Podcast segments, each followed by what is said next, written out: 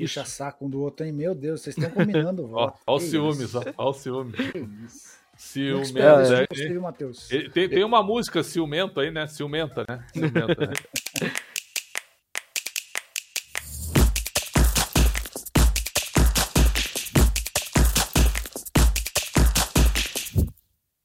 Olá, olá, bom dia, boa tarde, boa noite, boa, madrugada, seja em que momento você estiver ouvindo esse podcast.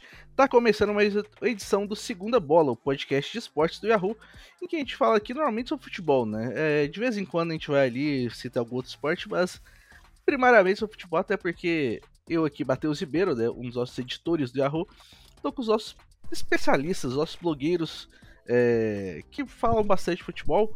Começar é, com o meu querido amigo gaúcho Alexandre Pretzel. Como você está, meu querido? Tudo bem? Sempre, sempre muito bem, Matheus. Uma honra falar contigo, né? E dessa vez, pela primeira vez na história do podcast, a gente invadindo quase que a madrugada para trazer o produto para o nosso internauta, né? Para quem está conosco. Mas não por minha causa, nem por tua causa, né? Mas nós vamos levando, sempre com, né, com, com muita resiliência, dá para dizer assim, né? O, o, conteúdo é importante. É, esse é o Exatamente. Ponto. Independentemente do horário, né? Um horário diferente, né? E Jorge de Cola, como você está nessa belíssima sessão noturna do Segunda Bola? É, começando antes do horário previsto, mas era para ter começado ainda mais cedo se Alexandre Pretzel, que está se especializando em chegar depois da minha presença, mais uma vez, deu as caras por último, mas a gente está se acostumando já, né, Matheus? Se eu era, se eu tinha fama pau, de um é. atrasador do podcast, essa fama já não me pertence mais e agora ela está com o cidadão essa, de laranja que vos fala. Essa é a maior cara de pau que eu já vi e o dia 17 de outubro vai ser o dia da cara de pau. Viu? Vai ser a partir de agora o dia da cara de pau, porque foi o maior atraso da história do podcast. Um atraso de nove horas. Nove horas de atraso. Mateus, nove horas. Quem chegou, quem chegou mais cedo pro podcast de hoje? Eu ou Alexandre Pretzel? Ninguém, pra falar a verdade, porque o podcast deveria começar às duas, né? E tá, começou a, tá começando às 11, então ninguém chegou na, sala, na, sala de, na sala de podcast, quem chegou primeiro? Hoje foi você. Na última, na penúltima, no caso. A, a penúltima foi basicamente. Entraram, entraram ao mesmo tempo. Três segundos na frente. Quem chegou, três segundos na frente? quem chegou três segundos na frente? Tu continua insistindo, Nicola, mas não adianta. Já é a terceira semana seguida, é. mas tudo bem. Bora lá, bora lá. Bora discutir que eu tenho certeza que o Prédio vai sair desse podcast convicto de que brilhou, mas o público vai estar ao nosso lado. Matheus, certamente vai estar é, em nossa defesa e contra Alexandre o Grande Prédio. Bom, é, alguém que a gente pode falar com certeza que chegou na frente foi o Palmeiras. Foi. Palmeiras que ganhou o primeiro turno do Brasileirão, né? Eu sempre esqueço como é que é o nome do troféu os troféus Osmar simbólicos. Santos? Osmar Santos, isso mesmo, muito obrigado. É, a gente vai falar realmente dessa primeira, dessa primeira parte do Campeonato Brasileiro, em que o Palmeiras é, terminou como líder com 39 pontos, o Corinthians em segundo com 35, Fluminense com 34 e Atlético Mineiro fechando o G4 com 32 pontos. É, ali nas duas vagas de pré-libertadores, Atlético Paranaense e Flamengo, 30 e 30 é, sétimo ao décimo segundo lugar, passando rápido. Internacional Bragantino, Santos, São Paulo, Botafogo e Ceará. No 13 terceiro ao 16 Curitiba, Goiás, América Mineiro e Havaí. E na zona de rebaixamento, Cuiabá, Atlético Goianiense, Juventude e Fortaleza. É... Vou começar primeiro perguntando pro Pretzel. Pretzel, é, para você, é, quem que é o time dessa do campeonato como um todo que está te surpreendendo positivamente? Uma boa pergunta. Eu acho assim, primeiro, só queria fazer uma menção que de 2003 até hoje, até 21, foram 19 campeonatos e só em cinco edições o campeão do primeiro turno não levou o título. Então, para mim, passa a ser uma referência, sim. Esse dado é interessante. Em 2008, campeão do primeiro turno, Grêmio, campeão São Paulo. Em 2009, Inter campeão do primeiro turno, Flamengo campeão. Em 2012, Galo campeão do primeiro turno, Fluminense campeão. Em 2018 e 2020, São Paulo campeão, campeão do primeiro turno. Em 18 e 20. Em 18, Palmeiras campeão e em 20, Flamengo campeão. Então, olha, se se confirmar a média, o Palmeiras tem tudo para ser campeão brasileiro mais uma vez. Eu acho que vai ser. Acho que é o mais time, acho que é o time melhor treinado. Agora, o Palmeiras, para mim, ele, é, ele, já era candidato, então ele é, ele é favorito. Agora, o time que me, me surpreendeu positivamente, Fluminense. Acho que o Fluminense do, do treinador Fernando Diniz, que eu gosto muito, tá com uma cara de time. O Ganso voltou a jogar muita bola. Esse volante André joga demais, né? Vai estar tá no próximo ciclo da seleção. E o Germán Cano tá fazendo gol de tudo que é jeito, né? Então, para mim, o Fluminense me surpreendeu positivamente. Nicola, sua surpresa positiva. Ou se você quiser também falar do Palmeiras, é, fica à vontade também a menor dúvida de que é o Fluminense. Até estou preparando o material para a gente postar no blog. Conversei um pouquinho antes, pouquinho antes, não, durante a tarde, com o Mário Bittencourt, que é o presidente do Fluminense, sobre a folha salarial do Flu. Já antecipo aqui para vocês: 4 milhões de reais de salário, 2 milhões de reais de direitos de imagem. Total de 6 milhões de reais por mês. Com os impostos, a folha do Fluminense bate na casa dos 7 milhões de reais mensais. Só a título de comparação, o Palmeiras com os últimos reforços e com a renovação de contrato do Abel bate na casa dos 20 milhões de reais. O Corinthians, com todas as últimas contratações, se aproximou dos 20 milhões de reais. O Atlético Mineiro, com mais quatro nomes recém-contratados e a chegada do Cuca, bem perto dos 20 milhões de reais. O Flamengo, perto dos 30 milhões de reais. Então, o Fluminense navega hoje em um mundo do qual financeiramente ele não faz parte. Isso tem muito a ver com as categorias de base, que fazem um trabalho de excelência na revelação de atletas. Todo momento surgem bons jogadores na base do Fluminense. O trabalho do Fernando Diniz merece todos os elogios do mundo. A impressão que eu tenho à distância é de que o Diniz deixou de ser tão intransigente com alguns pontos. Hoje em dia, ele já não é tão bruto e tão radical, por exemplo, em relação aos chutões. Ele, ele permite que eventualmente os zagueiros e os goleiros dele chutem para frente, aquela bola ligação direta. É, é um Fluminense que consegue mesclar veteranos com, com jogadores mais jovens, e para mim, é a grande surpresa. Terceira colocação no Campeonato Nicola, Brasileiro, quarta de só final. Antes, só antes da, da outra terceira da colocação, sabe qual é a folha do Grêmio na Série B? A última vez que eu vi era 10,5, Prétio, mas com a chegada dos caras 12 ia passar milhões. de 11. É. 12 milhões Porque, a assim, folha do Grêmio na Série com B. Tassiano, Lucas Leiva é, e Guilherme, ela, ela ia superar é, 10,5, era mais um no mínimo, mais 11,5, quase 12. É, Não, é, e, é e 12 milhões de um time de um time fraco, né? Porque o time do Grêmio, para mim, é fraco. O Pretzel é assim, é a folha salarial mais alta de toda a história da segunda divisão. Nunca na história da Série B a gente teve um clube que gastou tanto. E até tinha feito um levantamento, é, antes mesmo de, da, da, chegada desses novos reforços, quando a folha ainda estava na casa dos 10,5, 11, é, a soma da folha do Grêmio era suficientemente capaz de bancar outros 12 times da segunda divisão. Era para o Grêmio nadar de braçada, né? Mas é, é, até legal você fazer essa comparação, porque a gente é, com, é, estabelece com, com o Fluminense. Vamos esquecer os impostos. 6 milhões de reais. O Flu gasta quase metade do que gasta o Grêmio na segunda divisão.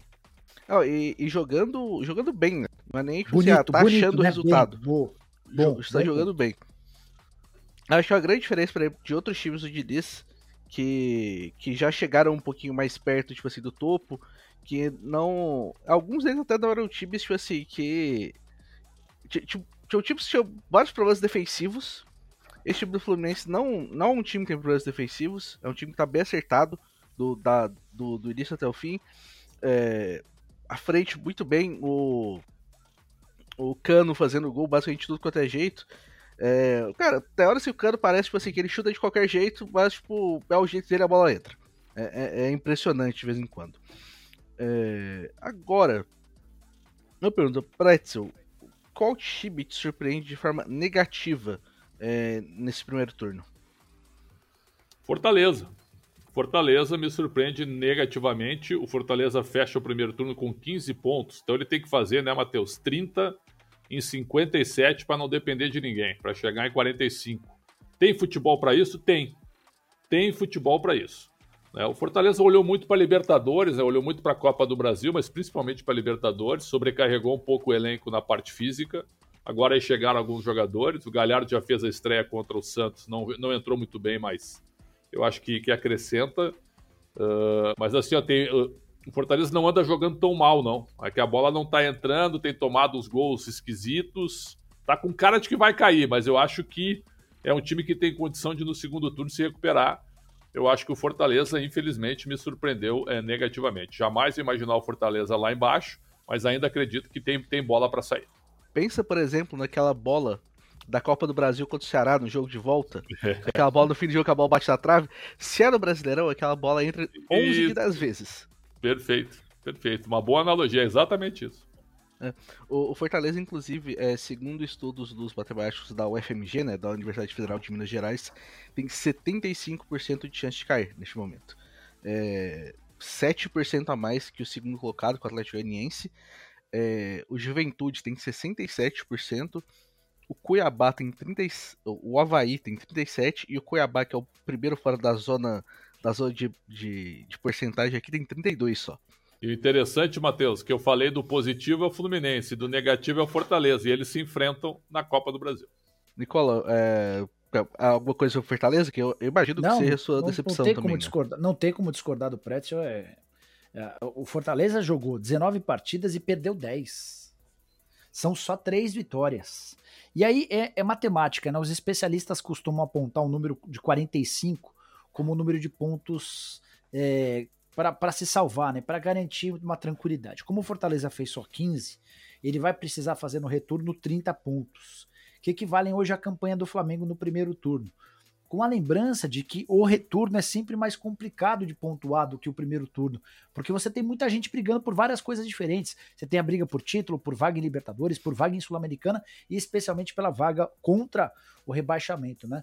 É, cara, eu, eu durante muito tempo eu adotava esse discurso de que a presença do Fortaleza na zona de rebaixamento é um acaso, é, o, é a questão de um time que está se dedicando a três competições e que estava levando muito azar. E de fato isso aconteceu durante a maior parte desse primeiro turno, mas agora a coisa mudou. É, é, um, é, um, Fortaleza que fisicamente continua se arrastando, já não encontra tantas soluções ofensivas. Acho que a saída do Pikachu é um baita pecado do ponto de vista técnico. Ele é um cara super importante. E aí o pior, é, só se eu olhar os comentários dos torcedores do Fortaleza depois do empate contra o Santos. 9 entre 10 entendem e apontam o técnico Voivoda, que para mim era o grande responsável pela transformação, ou pelo momento muito legal do Fortaleza, como o culpado. Então o torcedor do Fortaleza já perdeu a paciência com o Voivoda pelas escolhas, pela, pela insistência em alguns atletas, pela demora para mudança de esquema. É, eu, eu tô bem preocupado com o Fortaleza e acho que vai ser um pecado se o Fortaleza cair. Porque é um time que trabalha muito bem as dívidas, é um clube que tem encontrado soluções é, para gerar novas receitas, que tem contratado bem, mas a coisa não tem andado e eu estou bastante preocupado com o Fortaleza. É, eu queria acrescentar um clube aqui também que tá. É, que também tem o fato de, ser, de, estar, de estar longe em duas competições, que é o Atlético Goianiense.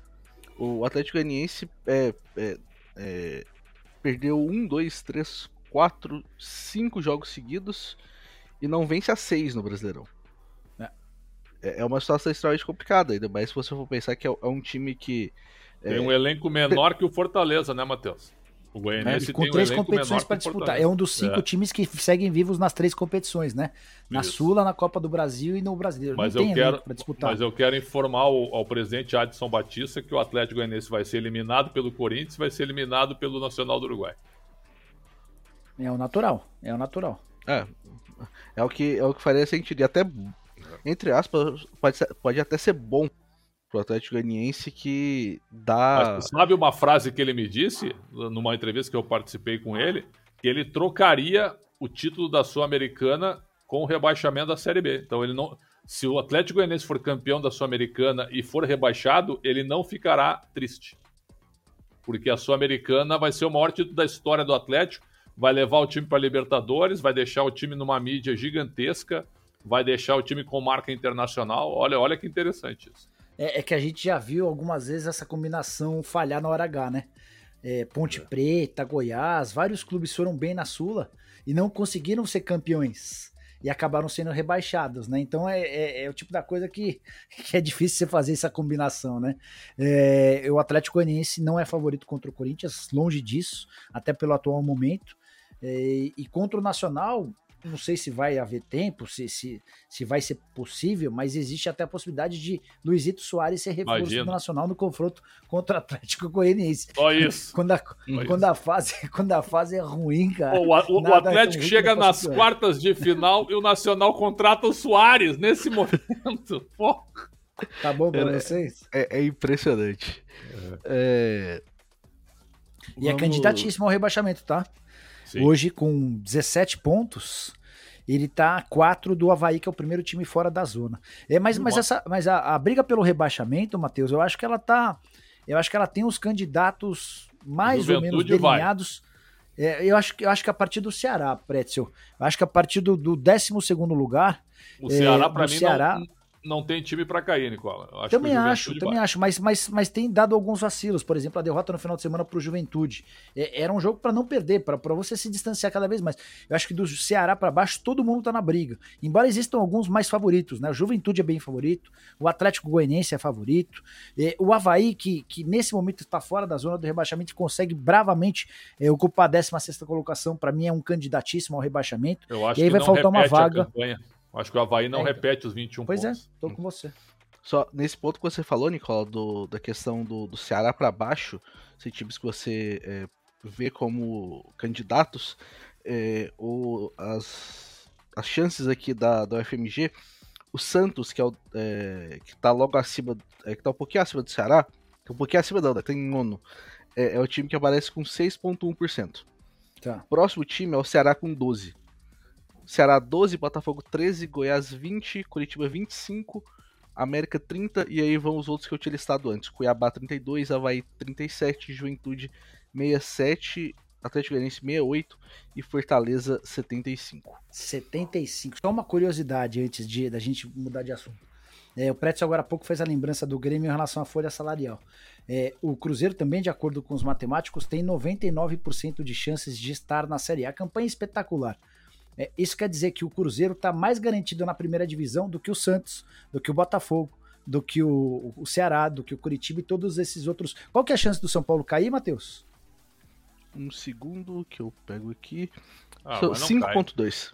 Então hoje o Cruzeiro, cai, para os é. matemáticos, tem mais chance. não vai cair. Mas hoje o Cruzeiro está mais garantido na Série A do que o São Paulo.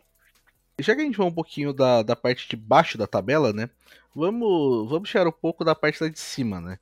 É, hoje, eu, esse, é, os mesmos matemáticos da FMG dão a chance do Palmeiras ser campeão de 51,5%. Já é acima do. Já ganharia uma, uma eleição aí no Brasil, né? Que é 50% mais um. Já, já, já ganharia uma eleição. E o segundo time, que até pode ser surpreendente para quem está ouvindo esse podcast, não é o Corinthians, que está em segundo lugar, mas sim o Fluminense. Fluminense do Sul tem 17% de chance de ser campeão. Mas aí é um, é um erro, não é não, Matheus?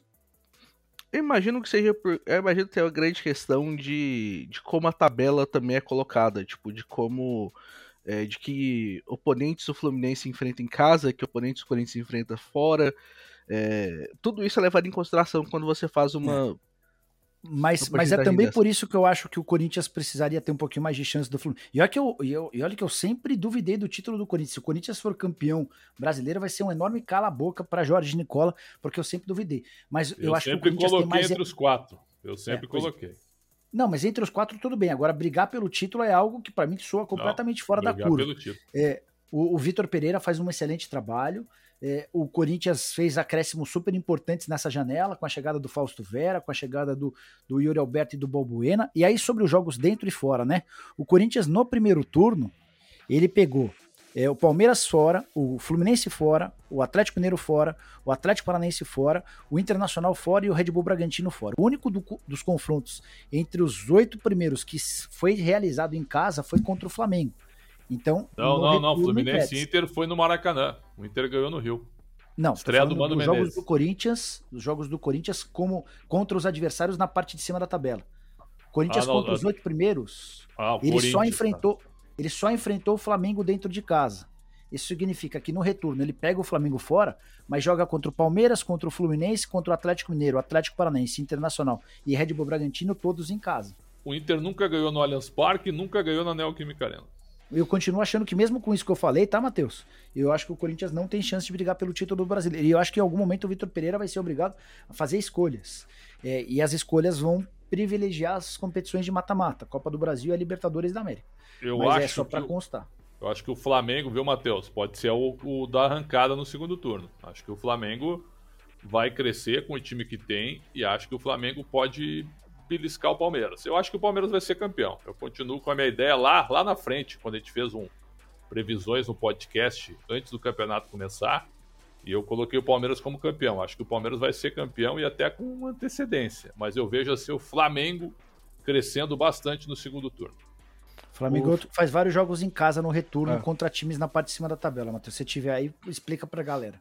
O Flamengo, é... o Flamengo também tem o mesmo número que você falou. O Flamengo só joga contra o Palmeiras fora de casa no segundo turno. O Flamengo enfrenta o Palmeiras fora e aí depois tem Fluminense em casa, entre aspas, né? Internacional em casa, Atlético Mineiro em casa, é, Corinthians em casa também. Olhando aqui a tabela, é, é, é, é, favorável, ainda que o, o Flamengo engrenou, né? Essa é a grande questão. A gente nunca duvidou tipo, do potencial do time do Flamengo. O grande problema é que o, é, o, o que estava sendo mostrado em campo, e aí, tipo, é, a gente pode falar que talvez seja insistências do, do Paulo Souza com, é, com sistemas que não estavam funcionando, aí pode ser birra também de jogador com o Paulo Souza, tem, tem, vários, tem vários aspectos, né? Mas depois que o Dorival chegou, é, deu para ver que o time se acertou um pouquinho melhor, a, a, defesa é mais sólida também, a defesa, a defesa do Flamengo estava cometendo muitos erros é, quando o Paulo Souza estava, e também é porque tinha a questão tipo, de que o Paulo Souza gostava de de, de, um estilo muito específico, que exigia muita velocidade do, dos zagueiros, e acabava não tendo os, os jogadores ideais para poder jogar né, nessas, nessas condições. É, e também recentemente o Pedro depois o Pedro virou titular, o Pedro tá fazendo gol basicamente quase todo o jogo, né? É, isso faz uma grande diferença, porque você tem um. A, além de. Além de ser ótimos jogadores para servir ali, né? Você também tem tipo, mais um cara confi confian com confiança para fazer gols. E o Dorival, o Dorival achou que é aquele posicionamento, né, Matheus? Ah, Gabigol e Pedro não podem jogar juntos. Aonde? Estão jogando juntos e estão jogando muito bem. Mas aí tem uma coisa curiosa, né? É, é muito louco isso mas Gabigol e Pedro só estão atuando juntos porque o Bruno Henrique se machucou, ah, Pretzel. Mas os três não poderiam Henrique... atuar juntos? Uá, ah, eu acho difícil, ah, cara. Por que eu não? Acho difícil. Por que não? Eu acho difícil. Porque aí, aí não seria um 4-4-2 atual, e, e aí é, é, muito mérito. Isso também tem funcionado porque o, o Gabigol tem sido bastante solidário. Porque o Gabigol tem é, recuado e aberto a possibilidade de o Pedro jogar como, como um centroavante. Eu acho que seria mais complicado escalar os três. E, e, acho que se o Everton Cebolinha crescer de produção, esse vai ser um abacaxi que o, que o Dorival vai ter de descascar um pouquinho mais para frente, mas é o tipo de dor de cabeça que qualquer, qualquer técnico gostaria de ter, né? Com a lesão grave do Bruno Henrique, infelizmente ele vai perder espaço, apesar da qualidade. Ainda, ainda mais que você, você tá numa situação em que você consegue trazer um, um aspas, um substituto como Cebolinha, né? Que, que tipo assim, acabou não dando certo na Europa, mas você é, é, é bastante óbvio, né, que quando volta para cá faz uma diferença muito grande. É... Dos times do meio de tabela, é, vocês acham que tem algum time aqui que pode é, fazer um segundo turno bom o suficiente para brigar por essas vagas tipo de, de Libertadores, de pré-Libertadores? O que, que você Eu chama de meio de tabela? Um... Define pra gente aí. Eu é. vou chamar o meio de tabela do Bragantino em oitavo até o até o décimo quarto, que é o Goiás. Eu acho que o Bragantino e o Botafogo vão fazer campanhas melhores. Acho que o Bragantino foi muito irregular no início e agora só tem, só tem o brasileiro, o Botafogo também. O Botafogo melhorou com os reforços, então eu acho que são dois times que vão tirar pontos importantes aí de alguns adversários. Viu? Acho que são times que podem evoluir. É, eu não, eu não tô botando muita fé nos dois. O Bragantino vinha, vinha, de três vitórias seguidas, né? Tinha vencido o Havaí, o América e o Fortaleza, até que perdeu pro Fluminense por 2 a 1 um jogo equilibrado no Rio de Janeiro, né? É, não acho que o Botafogo, acho que o Botafogo, o Santos e o Red Bull Bragantino, eles, eles brigam para estar na primeira página da tabela de competições. O São Paulo, se não tivesse três competições para disputar, teria potencial para brigar na parte de cima mas é, eu acho que também o São Paulo vai precisar em algum momento priorizar as, as Copas, né? É, e tem um caminho relativamente bacana, tanto na Sul-Americana quanto na Copa do Brasil, com adversários como Ceará e América, né? Então acho que o São Paulo vai chegar às semifinais dos dois torneios, né? E aí, em algum momento, vai acabar priorizando as Copas. É, o Atlético Paranaense é um time que também, por disputar é, outras competições. A gente não anda falando mão, né? nesse aí. Nesse aí a gente não anda falando. Esse, não, é, então, um mas, time... mas o, o Brett, assim, o trabalho do Felipão é muito legal. É, o trabalho que o Petralha desenvolveu há anos é ótimo. O, o Atlético Paranaense tem uma estrutura, uma infraestrutura que poucos clubes no Brasil têm. Nesse momento, por conta das finanças absolutamente em dia, se permite, por exemplo, gastar 24 milhões de reais para pagamento à vista de uma multa rescisória do Vitor Roque, que é um menino super espetacular. Só que não tem elenco, Prétio. E, e, e, essa uma demonstração ficou muito clara nesse último fim de semana, né?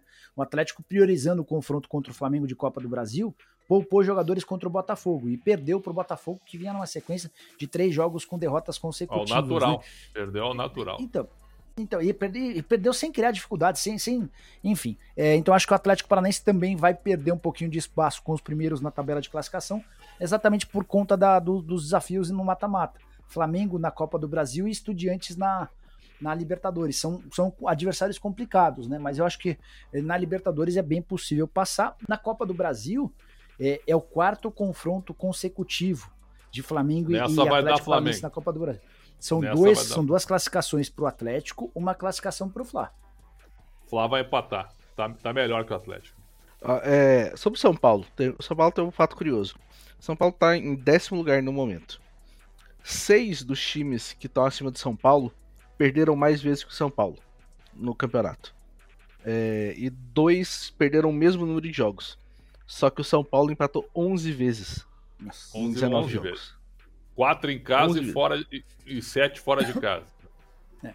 o, o, São Paulo de hoje, Matheus e Prétio, quem está nos ouvindo, é, tem duas características que nada combinam com o histórico do Rogério Ceni, que é de empatar muito e tomar muito gol, né? É, o São Paulo hoje tem 24 gols sofridos, por exemplo, contra 16 do Santos, contra 20 do Inter, 18 do Flamengo, é, 13 do Palmeiras, enfim, contra 19 do Corinthians. Quase todo mundo que tá. É, quase todo mundo não. Todos os times que estão à frente do São Paulo levaram menos gols do que o São Paulo. Esses dois pontos são dois pontos que o Rogério quer muito trabalhar no segundo turno. Mas o São Paulo, além da, das três competições que disputa, ele sofre demais com lesão, né? Então, o que tem de jogador se machucando lá é uma enormidade. É, e fisicamente, o time tá, tá muito cansado. Com os problemas de lesões, os jogadores que estão atuando, na sua grande maioria, não aguentam o tempo inteiro. É realmente um negócio impressionante. Agora, o São Paulo empatou, eu, eu, eu fiz, eu, fiz alguns jogos surpreendentes. São Paulo empatou com Juventude 0 a 0 Então são dois pontos que ele perdeu e empatou com o Goiás com o jogo ganho. Então o São Paulo podia ter 30 pontos na realidade, né? São dois empates em casa que foram péssimos resultados. E ainda tem o, tem um empate contra o Havaí que o Calera perde o pênalti com o Reinaldo ah, em campo, é verdade, né? É verdade. Ainda, ainda tem esse. É, é que o, e o São Paulo, muitas vezes, muitos jogos, tipo, é, fez bons primeiros tempos, só que acabava fisicamente no segundo. Uma grande expressão disso que eu lembro é o jogo contra o Curitiba, é, em Curitiba. São Paulo fez um ótimo primeiro tempo, poderia ter, ter feito uma vantagem um pouquinho melhor até. Faz só 1 a 0 acaba tomando um empate no segundo tempo. Porque basicamente não consegue. O time não consegue andar dentro de campo. Bom, é, uma pergunta primeiro para você, Jair Nicola. Quem é seu craque do primeiro turno brasileirão? Ah, ele vai pergunta. pegar o meu blog como referência, né? É óbvio. Não, não vou não. Prometo claro que, que não vou. É... Se a gente fosse levar em consideração que o Palmeiras é dono da melhor campanha e, e talvez isso fosse motivo para votação, eu pensaria no Scarpa. É, o, Cano, o Cano faz um campeonato muito bacana, o Cano merece vários elogios. É... Eu vou ficar com o Scarpa. Eu acho que o Scarpa é o, é o craque do Campeonato Brasileiro, no, no primeiro turno. É, o, o Walter Pretz eu sei porque eu editei a matéria dele hoje, né? Do, do... É, mas o, o, o Nicola ele se faz de salame, né? Que é uma frase que a gente usa lá no Sul para para passar recibo, entendeu? Porque ele, ele viu meu blog. Ele vi. viu a escolha do melhor jogador do primeiro turno. Né? Então ele apenas confirmou meu voto. Já tá no Aliás, ar eu... a matéria, ou Matheus? É... Sim, tá. A gente colocou hoje, hoje mais cedo. Na, na segunda, é. Não tinha visto ainda. Eu diria que o Scarpa é disparado o melhor jogador do primeiro turno. Eu vou também com no Palmeiras, mas eu vou com outro nome. Gustavo Gomes. Quem? Porque a, a, além de todo o trabalho defensivo, o Gustavo Gomes é o quinto jogador que mais fez gols do Brasileirão, né? Aquela batida de escanteio na primeira trave ali do Palmeiras, perigosa pra caramba no, no ano inteiro. E, e assim, pô, tem, tem jogos que eu não sei, tipo assim, pô, será que o, será que o pessoal do, do time adversário não estudou não, não deu uma olhada, porque, tipo, o Palmeiras bate quatro escanteios seguidos, os quatro no mesmo lugar, e os quatro levam perigo. É. E, e, e, já, e já, outro... já é assim desde o ano passado. Tem outro ponto que joga a favor do Gustavo Gomes, ele é um dos poucos que furam o rodízio que o Abel sempre estabelece no Palmeiras, né? É o Paraguai tá em todo jogo, cara. E, e é, é o tipo do cara que ele agrega muito dentro e fora de campo, né? No, estilo líder, na cobrança, na seriedade. É, é, o tipo do reforço que agrega demais. Eu gostei da. Eu continuo convicto de que o Scarpa é o melhor do Campeonato Brasileiro, mas foi boa sua lembrança. Acho que é uma menção honrosa pro, pro Gustavo mas Gomes, coloco... que seria titular em qualquer time. Eu coloco o Gomes na minha seleção do primeiro turno. Você autoriza eu divulgar, Matheus? V vamos, vamos, é, vamos ser só a sessão. Vamos goleiros e depois a gente joga defesa. Ótimo. É. Meio e atacantes. É, seu, qual é, é o seu goleiro, Pretzel? Para mim são dois, Cássio e João Paulo, né? O João Paulo jogou bem para o Santos na primeira metade do turno. Depois eu acho que ele, ele, ele acaba caindo de rendimento como o time inteiro, né? Então eu acho que assim o Cássio fez defesas muito importantes eu vou ficar com Cássio no primeiro turno. Ah, eu vou de João Paulo, cara. Eu vou de João Paulo. O, o Santos tem uma defesa de qualidade discutível e o, e o Santos tem 16 gols sofridos, cara. É, e aí é, é, incrível a quantidade de defesas espetaculares que o João Paulo faz. É, o cara é, é muito bom debaixo das traves. Eu vou de João Paulo. É, é, eu coloquei João Paulo também, porque é, me lembrou muito o jogo contra o Botafogo, recente, né, que foi 2 a 0 pro Santos. Passa a impressão de, quando você vê o placar, né, passa a impressão, tipo assim, ah não, o Santos deve ter feito um bom jogo pra fazer 2 a 0 tal, aqui. Cara, o que o João Paulo definiu daquele jogo ali, não, não tem explicação. É, é, um absurdo. E são é... várias vezes, né, Matheus? São várias, foram várias, Sim. assim.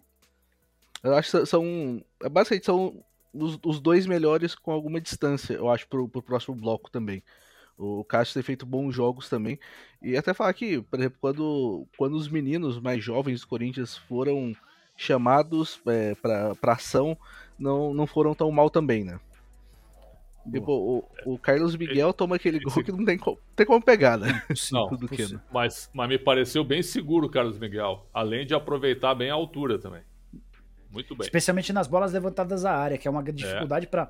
para quem é jovem, né? E o cara fazia estreia dele logo contra o jogo contra o Atlético Mineiro no Mineirão. De fato, foi. Deixou uma. Até então ele era o Carlos dos 2 metros e 4 de altura, né? Agora é o Carlos que virou o segundo assim, goleiro ó, do Corinthians. Bola aérea, ele sai e assume. Vai lá e pega e não tem conversa. É isso que ele tem que fazer. Brasil, sua linha defensiva pode começar falando se, se vai usar uma linha de 3, uma linha de 4. Uma linha é, de 4. E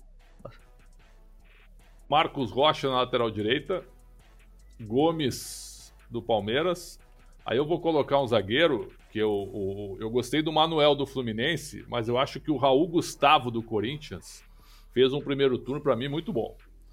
E acho até que ele pode até ser vendido pelo Corinthians por causa disso. Então, é, Raul Gomes, Raul Gustavo e na lateral esquerda, é, o Luan Cândido do Bragantino foi bem, não tem muitos destaques, mas eu ainda fico com o Arana, porque o Arana, apesar de ser um pouco. Se não estar repetindo o ano passado, ainda assim, quando ele joga, ele ajuda muito o Atlético Mineiro. Então, Marcos Rocha, Gomes, Raul Gustavo e Arana. Nicola? Vou de Samuel Xavier na direita, acho que tá, está fazendo um campeonato bem legal, tem uma ótima válvula, válvula de Bom, escape. Marcos Rocha jogou muito mais que ele, nessa né? tá de brincadeira. Não sei Nossa não, hein? Senhora. Dá uma olhada como o Samuel Xavier é importante. Não, no, ele cresceu, mas, o, mas o Rocha, o Rocha é, é linear, ele não joga mal nunca. Né? O Samuel Xavier da mesma maneira. Mas eu, como eu não te cortei, eu gostaria que você não me ah, Mas isso aqui é um debate, né? O que, é, que eu vou fazer? É, Gustavo Gomes, eu acho que é unanimidade. Uh, tenho muita dúvida em relação ao outro zagueiro. O, o Manuel, como lembrou o Pretz, ele aparece muito por causa dos gols, né? Andou fazendo gol pra caramba, né? Mas ainda prefiro o Nino. Acho que o Nino é muito bom zagueiro. Na lateral esquerda aí é, um, é uma dificuldade, cara. Eu vou de Abner do Atlético Paranaense, mas sem muita convicção. É, eu vou eu vou a favor do de Alexandre Pretzel, dessa vez a lateral direita, Marcos Rocha. Marcos Rocha fez um, um primeiro turno excepcional. É, é, provavelmente um dos cinco melhores jogadores do primeiro turno, né? Quando você for pegar a lista completa, né? É, Gustavo Gomes, Vou colocar também o Murilo. Essa linha defensiva do, do Palmeiras tem dado muita segurança. E o Murilo é outro que também tem aparecido bem na frente, né? É, em momentos importantes do Palmeiras. E também vou de Arana na lateral esquerda, que eu acho que é, foi o local que eu mais tive dificuldade. porque eu dei uma olhada no. Dei uma olhada no Arana, dei uma olhada no Lua Cândido, dei uma olhada no, no Abder também, mas eu acho que o que fica pelo Arana mesmo. É, vou dar a opção de vocês de, de meio, meio campistas. Podem organizar como vocês preferirem aí. Vou começar pelo Nicola dessa vez. Danilo do Palmeiras, André do Fluminense e Scarpa do Palmeiras. Para mim, são, mim são quatro nomes, uma linha de quatro no meio. André do Fluminense, Duqueiroz do Corinthians, Arrascaeta do Flamengo e Scarpa do, do Palmeiras. A minha é 100% igualzinha à, à, do, à do Pretzel. Acho que o. Você tá puxando Queiroz... o saco pra caramba também, mano. Não, é que viu, ele assistiu mais o primeiro turno do que tu. Isso aí pra Meu mim tá Deus claro, isso aí, viu? O, o, o, André, a gente não precisa nem mencionar. O André faz um primeiro turno excelente. É, já tem sido um dos principais nomes do Fluminense já tem um tempinho. O, o Duqueiroz faz o primeiro turno até surpreendente. É, tem, tem aparecido muito mais para ajudar o, o, o Corinthians. E eu vi muita gente falando, ah, não, talvez o Arrascaeta não mereça, tudo mais. Oh. Tem que lembrar que o Arrascaeta ainda é o líder do Brasileirão em assistências. São sete assistências. É, e com dois gols. É. Não são Vocês sete. deixaram de fora o Danilo, que de fato teve uma queda no, nas não, últimas bastante. semanas. Não repetiu, não repetiu. Tá, mas, mas ah, o, o, primeiro turno é, o primeiro turno começou lá atrás, começou no mês de abril, né? E o Danilo. Mas depois que ele até, volta da seleção, acabou. Bom, o Danilo, mas, Danilo até, deixou, deixou um seleção, vazio aí. Mas até para a seleção você dizia que ele era o melhor jogador em atividade no futebol brasileiro. Então, então mas, é, vocês, assim, estão, vocês, estão, muito atentos a, a esse momento. Ah, o primeiro turno é composto de 19 rodadas. É bom sim. a gente ter um retrato fiel das sim. 19 rodadas. E isso não, o, o Danilo ele é melhor que o André e que o Duqueiroz, eu acho até que é. Mas ele teve mais rendimento que o André Duqueiroz no primeiro turno? Para mim, não. Eu acho que o Duqueiroz, sim. Do, do, é por isso que eu escalei o André, o Scarpa e o Danilo. E o Scarpa, como o Scarpa unanimidade, que já foi falado que é craque do Brasileirão para, para, os nossos, para os meus dois queridos companheiros, né? E atacantes. É, Pretzel, pode começar você.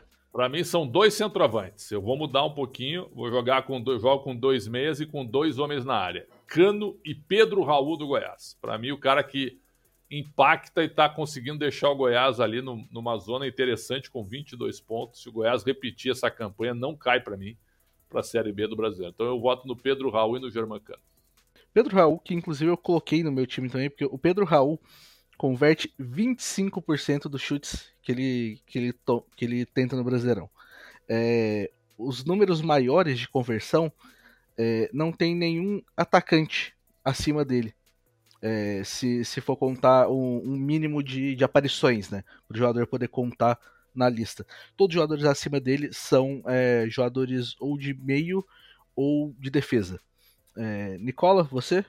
Faltam três atacantes no meu time porque eu pus três meio campistas, né? Eu vou colocar o Mendonça, que fez um primeiro turno muito bom. Ele teve uma lesão que o afastou nas últimas rodadas, mas a queda de produção do Ceará está muito condicionada à ausência do Mendonça. Jogou demais, mas muita bola. Contra os grandes, contra os pequenos, fazendo gol, dando assistência. É, o Cano também está no meu time, e ao contrário do Pretzel, não vou pôr o Pedro Raul, vou pôr o Caleri, que tem uma identificação com o São Paulo e com o gol bastante grande não à toa é o vice-artilheiro do campeonato. Então, meu ataque tem Mendonça de um lado, Caleri improvisado do outro, com o Cano centralizado, ou você pode inverter também o Caleri com o Cano. E o teu, Matheus, é, é Pedro Raul e quem? Pedro Raul e Cano. O, o Cano não tem como você. Não tem como você tirar. O, o Cano então, é o então, melhor atacante do primeiro Eu e tu, eu e tu, nós só, só, só temos dois nomes diferentes: João Paulo e Murilo para Cássio e Raul Gustavo. Puxa saco um do outro, hein? Meu Deus, vocês estão combinando Olha o ciúmes. Olha o ciúmes. Que isso. Ciumento. É, tem, tem uma música ciumento aí, né? Ciumenta, né? Ciumenta, né? eu fiz, é, só um, um disclaimer, eu fiz a minha lista antes do, do Pretzel publicar dele. Sei então... Não, então ele copiou não. você. Ah, é. ah, a minha, tá, a minha tá anotadinha aqui desde cedo num, num, num documento de texto. Bom, é, falar um pouquinho rapidinho de Série B. É, deixa eu só pegar dados aqui para ajudar as projeções, né? É, indo para aquele estudo do FMG, novamente, né, dos hum. matemáticos, o Cruzeiro tem 81% de chance de ser campeão. Não é nem de, nem de subir, ser campeão. E de acesso? Você tem acesso, acesso 99.4. Beleza. É, o Grêmio tem 79% de chance de subir e 9.3 de título. O Vasco da Gama, 60% de subir e 4 de ser campeão. E o Bahia, 56% de subir é, e 3% de ser campeão. Abaixo do Bahia, todo mundo tem menos que 1% de ser campeão na, na Série B. É, deixa eu só pegar a classificação da Série B aqui que eu não tinha pegado. É, no caso da Série B, tem algum time que, que surpreende vocês positivamente ou negativamente? Pode começar com você, Pretzel. Um time que me surpreende positivamente, porque joga sem peso, né? Joga sem pressão nenhuma. Joga, joga futebol, é, sem muita cobrança, apenas com um objetivo, né? Fazer 46 pontos, 45, que é o Tom Benz. Esse é o time que me surpreende positivamente. Porque, para mim, a Série B está muito bem encaminhada. Viu? Cruzeiro, Grêmio, Vasco e Bahia, mesmo que o Bahia tenha tido uma queda de rendimento, acho que esses quatro serão os times do acesso e sem aquele equilíbrio tão esperado, né, que a gente imaginava antes de começar a competição. Nicola? Fiquei decepcionado com a resposta do Pretzel. Imaginava que ele fosse falar da grande surpresa positiva do Cruzeiro. Time que tá na terceira temporada Isso seguida. Não é surpresa para mim, me desculpa. Não, não é surpresa. É a terceira temporada seguida na Série B. Sim, nas duas e qual é o problema? Ele figurou o Cruzeiro, uma rodada no G4. Mas o Cruzeiro arrumou temporada... a gestão e arrumou o time para subir da forma como é está subindo. É que eu acho que o, o, rendi, o rendimento eu acho que é, é um pouquinho surpreendente. Porque, tipo assim, to, todos nós falávamos, ó, antes de começar a temporada, ó, o Cruzeiro melhorou tudo mais, o Cruzeiro provavelmente, é, Cruzeiro bem provavelmente sobe mas eu acho eu não esperava, por exemplo, esse rendimento do Cruzeiro tá, tá 9 pontos na frente. Né? de aproveitamento, o, o, o Matheus, 75% de aproveitamento, campanha de 14 vitórias, 3 empates e 3 derrotas. O Cruzeiro de 2020 tinha uma folha salarial de 5 milhões e meio de reais, nenhuma rodada no G4. O Cruzeiro de 21 baixou a folha para 4, 4,5, nenhuma rodada no G4. O Cruzeiro de 22 diminuiu essa folha para 2,700, com várias apostas, com técnico, com, sim, melhorou o time, mas melhorou a descoberta, o time mas, mas, mas a melhora se deu ao longo da temporada.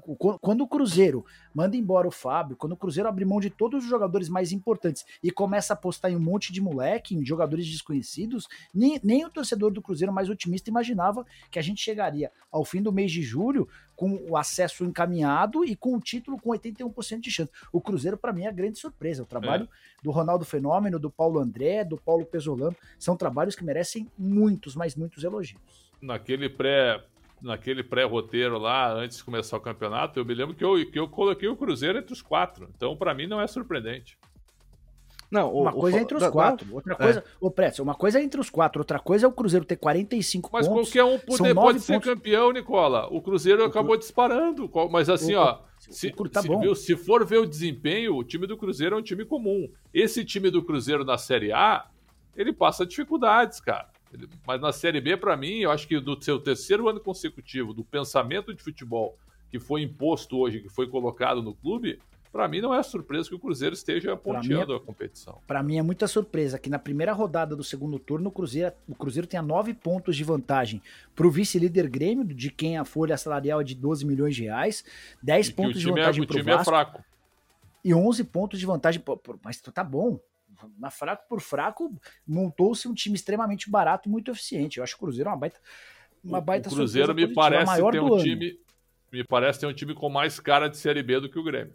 Muito mais. É, porque eu acho que o grande problema do Cruzeiro nos dois primeiros anos foi que tentou manter meio que uma estrutura de um time de Série A. É, por exemplo, esse ano traz o Edu. O Edu é um cara que tá acostumado a fazer gol da Série B de vez em quando, quando você tá, tipo, atolado ali, você precisa de uns caras que saibam o caminho, saibam como funciona aquilo ali, né? E até nesse podcast antes do, do início do, do, do, da Série B, eu sei que eu defendi bastante o Cruzeiro, porque, como pessoa de Minas, eu tava em Minas ainda na época, eu assisti bastante o Mato Mineiro. É, então, é, tipo assim, deu pra, deu pra ver que, tipo assim, o time tava, tava tipo assim, é, tinha mais time do que nos últimos anos assim, é, não só não só em questão de jogadores, mas também em questão de organização. Porque se a gente for pensar, se a gente for pensar no fim, o Fábio salvou o Cruzeiro ano passado em várias oportunidades. O Cruzeiro tinha uma chance decente de cair para a Série C ano passado. Mas é, e precisou bastante de, de milagres do Fábio. É, o Cruzeiro, inclusive, está 16 pontos para o primeiro fora da zona de classificação, que é o Londrina no momento. No momento que a gente está gravando esse podcast da segunda-feira à noite. É... É, eu acho que realmente a Tom, o Tom Benz é, Tom Benz é extremamente surpreendente, porque não é um time que deveria estar ali, mas é um time que também veio, chega empatando veio muito. Veio da Série C, né, Matheus? Também veio da Série C. É, é o, é, tem a, o mesmo número de empates que o São Paulo. São 11 O mais empates maluco também. do Tom Bense, Matheus, é que o, o Tom Bense era até até pouco tempo atrás o lanterna do campeonato e o rei dos empates. Acho que os seis Isso. primeiros jogos do Tom Bense foram todos de empate. E depois ele ainda, emplacou mais duas derrotas. E aí houve uma mudança de técnico e a coisa deu uma bela de uma melhorada. Mas é, vai ficar por ali também. Os quatro primeiros vão ser os quatro que vão subir. É, até Tá reconheço uma concordando evolução do comigo de Londrina. novo. Hoje, É, Londrina- hoje é a noite sim. da concordância hoje, histórica, né? É verdade. Tu concorda É, eu até vejo comigo, Londrina só não e- concordou na seleção. Eu até vejo o Londrina em evolução, Londrina que acaba de vencer o Náutico fora, embora não seja tanto parâmetro, Náutico na zona do rebaixamento, Londrina diminuiu para 5 a vantagem em relação ao Bahia. É, mas acho que Bom no final trabalho das do contas, o Adilson. Bahia vai acabar se estabelecendo. Bom trabalho do nosso amigo Adilson Batista. É, do- dos times fora da zona né, de classificação, na, na porcentagem do FMG, o Tom Benz tem 21% de chance de subir, o Sampaio Correia 19%, o Londrina 17%, o CRB com 12%, e aí o próximo, que é o Novo Horizontino, já está abaixo dos 10%. Então até já não... Eu, eu também acho que, que é muito difícil que, o, que os quatro percam. O Bahia me preocupa um pouquinho aqui e ali de vez em quando, porque o Bahia o Bahia não é regular. O Bahia, Bahia oscila demais. O Vasco também é um time que, assim, não, não é 100% confiável. Mas o, o Bahia é um time que toma poucos gols. E, tipo assim, e como a gente falou no podcast anterior também, é um time que trouxe o Alex Teixeira. É. Então acaba mas, que Matheus, pode ter uma mas o diferença Vasco- muito grande. mas o Vasco do Zé Ricardo era um, era um Vasco confiável, de uma defesa extremamente sólida, era difícil fazer gol. O ataque era um problema, né? Mas, mas era um time que tomava muito pouco gol e baseado nessa defesa sólida, era um Vasco que conseguia os resultados. Cara, o, o Maurício Souza foi contratado e, e o negócio descambou. Nos últimos seis uma jogos, uma invenção. vitória, dois empates e três derrotas. Se não, se não houver essa mudança de rumo, a demissão do Maurício e a contratação de outro técnico, que até a gravação desse podcast ainda não foi oficializado, e, e a curiosidade é que como é, não se fala em muitos nomes, né? Eu não sei se a 777 está esperando a confirmação da, da- da- do, do repasse das ações para ir atrás. Mas de qualquer forma, não fosse essa mudança no comando, eu não sei se o Vasco se, eh, se manteria por muito tempo no Z4, no G4. Perdeu para o Vila Nova na última rodada. O Vila era o lanterna do campeonato e não vencia há 14 jogos. Vila venceu o Vasco por 1 a 0 Só pra, só pra comparar essa questão da, da defesa, o Vasco nos últimos seis gols, nos últimos seis jogos, tinha tomado sete gols. Hum, Nos outros, nos 14 anteriores, tinha tomado cinco. É, pois é. E aí é o seguinte, acho que foi uma invenção, né? Deixaram uma escolha teoricamente moderna. Ah, vamos trazer um, um treinador muito vencedor na base, né? Para que ele trabalhe com, vamos dizer assim, com o principal que é a molecada. Só que a Série B não é feita de molecada. A gente tem visto aí vários jovens sofrerem na Série B. Você precisa de um treinador com mais cancha para esse time grande. Então, essa mudança de rumo do Vasco, eu sou contra tirar técnico, né? Mas por incrível que pareça, essa mudança de rumo me pareceu correta. É, só, uma, só um adendo, o Carlos Brasil, que é o diretor executivo de futebol do Vasco, foi o grande responsável pela contratação do Maurício. Eles haviam trabalhado juntos na base do Flamengo, né? O, o Maurício tem, de fato, um trabalho bastante sólido na base, mas uma coisa é uma coisa, outra coisa é outra coisa, né? E estamos falando de um clube grande que precisa subir a todo custo, que tem um investimento. Imagina-se que vai ter um investimento pesado com a chegada da 777, enfim. É, só não gostei da escolha do, do Paulo Brax como executivo de futebol da, Ah. da 777. É, e aí até fui conversar com uma pessoa da, da empresa, do grupo americano, e a pessoa falou, Nicola, você já olhou com carinho para esse mercado de executivos? Eu falei, por quê? Ele falou, Nicola, o mercado é super, super carente. É, carente consultamos mesmo, o Rodrigo Caetano, que renovou o contrato. É, o escuro não sai de jeito nenhum do Red Bull Bragantino. Aí pensamos, aí, aí começamos a confabular. O Paulo Pelaipe está na Série C com o Botafogo. enfim, e aí acabou indo o Paulo Brax. Paulo Brax que tem para a imprensa gaúcha uma repercussão. um- um- Muito fraca. um Muito. nossa, péssimo, péssimo. Muito fraco. Ele foi muito bem no América, mas aí eu me faço valer, Pretzel, de, um, de uma interpretação de, de, que ele pegou as coisas muito bem montadas e do Marcos Salom que manda, comanda muito bem o futebol, né? Então ele acabou navegando nessa, nessa boa onda do América. Mas você acha gênio, viu? Pois tu é, escuta ele é. falando, olha, tu escuta ele falando, nossa, é, ele é um eu, novo... eu, eu, comparo, eu comparo muito o Brax ao, ao Alexandre Pássaro. São dois caras que que se isso, vendem muito bem, que você isso, olha para os caras, você parece que está diante de, de dois Não, novos fenômenos. Pássaro, os caras se acham o, fenômenos, mas o, o, resultado em campo é, é desastroso. Eles têm, eles têm dois, três anos de futebol, eles olham para ti que tem 30 anos de imprensa como se tu fosse um, um lixo, cara. É isso. É, um iniciante. Eles são, cara, eles são muito arrogantes, tá louco. Bom, é, com isso a gente fecha um pouquinho o nosso papo da Série B. Vamos para as considerações finais. Jorge e Nicola, começando por você nessa noite é, eu me decepcionei com a Série B. Eu achei que fosse a Série B mais disputada da história do, do Campeonato Brasileiro. Ledo engano. A gente está começando o segundo turno com o campeão definido e com quase todos os quatro primeiros colocados também já assegurados. Vai ter uma briga grande na disputa contra o rebaixamento, né? Mas enfim, tô decepcionado com a segunda divisão. Imaginava um equilíbrio muito maior. Na primeira divisão, ainda acho que o, o, o, confronto entre Palmeiras e Atlético na Libertadores pode causar interferências na disputa pelo título. É, especialmente se o Atlético do Cuca conseguir responder no brasileiro rápido, né? Se continuar deixando o Palmeiras se distanciar, ainda que seja eliminado pelo Palmeiras na Libertadores, aí vai ficar difícil buscar. É, mas a gente está chegando, tá vivendo a nata do, da nossa temporada com decisões nos quatro, nas quatro próximas quartas-feiras de Copa do Brasil e Libertadores em sequência. É, é, é o creme de la creme, como diriam os especialistas da gastronomia. Aproveitem. Alexandre Pretzel, suas considerações finais. Nossa, agora, agora foi um termo de chefe de cozinha, né? Para fechar, talvez com chave de ouro. Mas acho que a tua maionese vai desandar. É isso que eu queria dizer, viu? É, eu, eu, acho, eu acho que o Palmeiras. É, isso. Eu acho que o Palmeiras vai ser o campeão brasileiro e na Série B, é, a Série B é o seguinte: é, os times chamados os emergentes, eles são muito fracos, né? E aí os quatro grandes acabaram despontando de uma maneira muito tranquila, né? Mas eu fico feliz que a Série A do ano que vem vai ter a volta desses quatro grandes, cara. Vai deixar o campeonato porque Vasco, Cruzeiro e Grêmio certamente voltarão, né? Voltarão fortes voltarão fortes, eu não tenho a menor dúvida sobre isso. Isso vai aumentar o nível da Série A, como a gente sempre espera, né? E com eu Vasco, acho que o Cruzeiro Flamengo... e Bahia com SAFs, né, Prétio? Exatamente. O Vasco, exatamente. Cruzeiro e Bahia respaldados por investidores, Grêmio... o que deve fazer deles fortes. O Grêmio numa situação financeira difícil, mas com, mas com uma oxigenação de gestão, né? Porque vem aí uma nova turma para tocar o barco, saindo essa, essa diretoria que está há quase oito anos no poder. Então é muita coisa também o Grêmio viveu o ápice até a derrocada. Então, assim, eu fico feliz que esses quatro estarão na Série A no ano que vem. E é isso, né? Na Copa do Brasil, para mim, o Flamengo é o favorito. E na Libertadores da América, eu quero ver um pouquinho o Atlético, porque com a volta do Cuca, provavelmente os jogadores se motivem demais para os confrontos diante do Palmeiras. Eu vou totalmente na, na linha contrária. Eu acho que o Palmeiras passa do Galo é, na, na, na, Libertadores também. É, e novamente eu vou citar provavelmente pelo terceiro podcast seguido, que é a vergonha o Grêmio não ser campeão da Série B. É, é uma vergonha completa. Completa. Ainda mais com essa, com essa questão tipo, da diferença policial.